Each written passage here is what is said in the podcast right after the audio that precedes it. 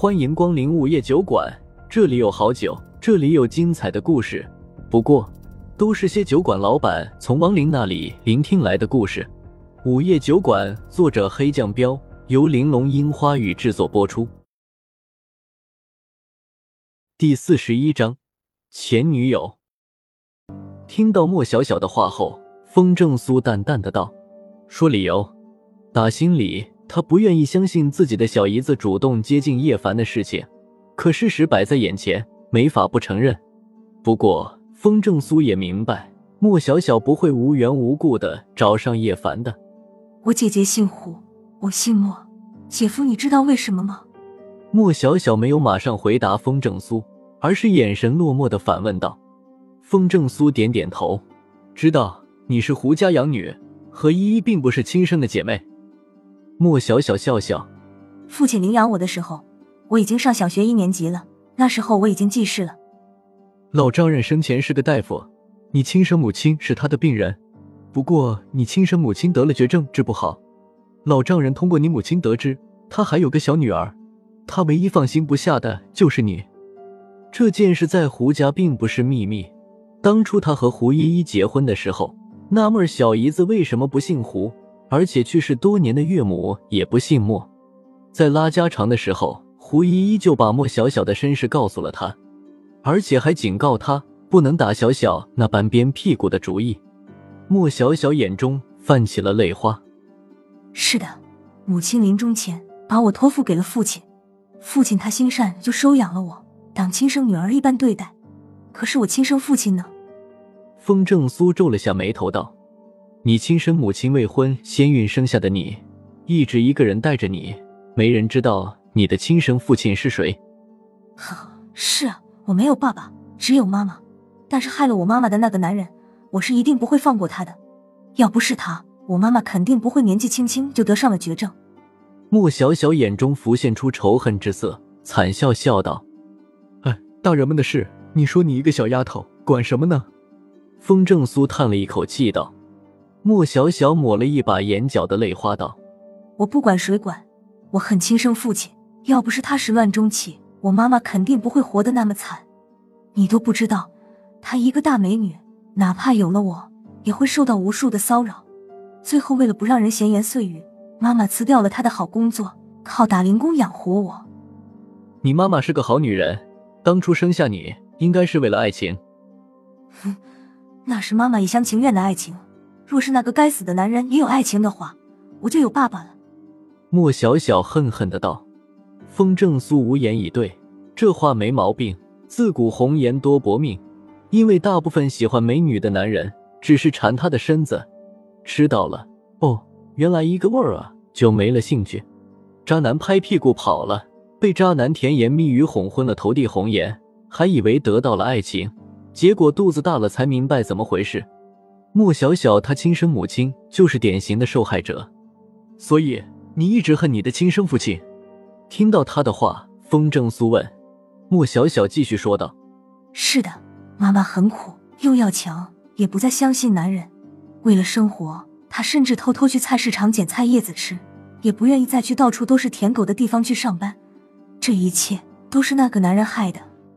风正苏皱了皱眉头：“你妈有点偏执了，她不明白篱笆扎得牢，猪狗只能在篱笆外看看的道理。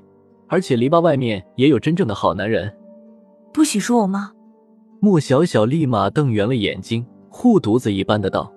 风正苏苦笑笑：“好，好，我不说。”莫小小冷哼了一声：“打我懂事起，就一直在暗中寻找亲生父亲的下落。”风正苏问：“你想报仇？”“是的，我才没有妈妈那么好的心肠，我要报复他。”莫小小道。风正苏问：“你找到了？”莫小小不置可否：“反正我最恨的就是他那样的渣男。”风正苏追问道：“那这一切跟叶凡有什么关系？”莫小小眼中嫌弃的道：“学校里同学都知道，他谈了六个女朋友，你知道吗？大学还没毕业就谈了六个女朋友，而且每一个都没超过三个月。”风正苏说：“这不是叶凡的错啊，你也知道他是被绿了六次，换谁谁也受不了啊。”他活该。莫小小撇撇嘴道：“风正苏替叶凡辩解道：“喂，你这就不对了，被绿哪有活该的？而且他的六个前女友肚子都大过，可没一个是他的，他应该是最悲催的富二代了。”莫小小哼道：“谁让他不长记性的？被绿个一次两次就算了，三次还不长记性，还相信女人，只能说明他又怂又花心。”风正苏嘴角抽了抽道：“你脑回路有点不对啊，以前我咋就没发现呢？”有什么不对的？要是他被绿了两次以后，就不再相信女人了，怎么可能会给别人绿第三次和第六次的机会？风正苏无语了，表情严肃的道：“你可跟我认识的小小不一样。”你怎么会有这种想法？莫小小翻了个白眼道：“我试探他的时候，他才跟第六任前女友分手不到一个月，你都不知道。我才随便说了两句，他就说暗恋我四年了，甚至为了我，还我说什么他就做什么。”风正苏眼睛一瞪：“你俩的聊天记录我看到了，你还指使他找我的麻烦是吧？说为什么针对我？”莫小小转了转眼珠子道：“我哪里知道他真会干啊！”你看他多贱，真就带人去砸你的酒馆了，真蠢！别转移话题，说，我哪里得罪你了？让他带人来砸我的酒馆。风正苏板着脸道。莫小小理直气壮的说：“我又不认识别人，只能拿姐夫来利用一下了。谁知道他真会听话？”风正苏嘴角抽了抽道：“我真想揍你一顿。”莫小小委屈的说：“你揍吧，揍死我算了。”死了我就能去陪姐姐了。少打马虎眼，别拿依依说事。风正苏冷声道：“凶我是吧？好，我不说了，什么都不说了，你揍我吧。”莫小小眼泪哗哗的掉，仰头挺着身子，一副任由风正苏来的模样。风正苏叹了一口气道：“小丫头，你绕来绕去的，就是不想说实话是吧？”莫小小沉默不语。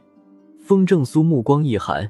盯着他厉声道：“好，今天你要是老实交代，告诉我真相，我还把你当成小姨子。若是再这么东拉西扯的，别怪我以后不认你。反正你已经成年了，我的义务也算尽到了。”听到这话，莫小小眼中立马出现了慌乱之色，随即她就乖乖的求饶道：“别，姐夫，我错了。”风正苏没说话，等着他继续说。莫小小犹豫了一下。忽然神色一正，道：“姐夫，叶凡的父亲叫叶文。你连他父亲是谁都知道了？”莫小小点点头。他父亲十六岁的时候就有了他。风正苏有些惊讶了：“这事儿你也知道了？”莫小小继续道：“可是叶文并没有老老实实的跟叶凡他母亲过日子，而是像其他男人一样继续泡妞潇洒。”风正苏眼睛微微眯了起来。莫小小接着又说道：“叶文找的第二个女人，她姓莫。”听到这话，风正苏震惊了，这他妈也太狗血了，简直跟雪妮那事儿有一拼。话不用说的太明白，风正苏就懂了。原来如此，真没想到这种事情会发生在自己的小姨子身上。不等风正苏多想，莫小小露出了一个恐怖的眼神，缓缓又说道。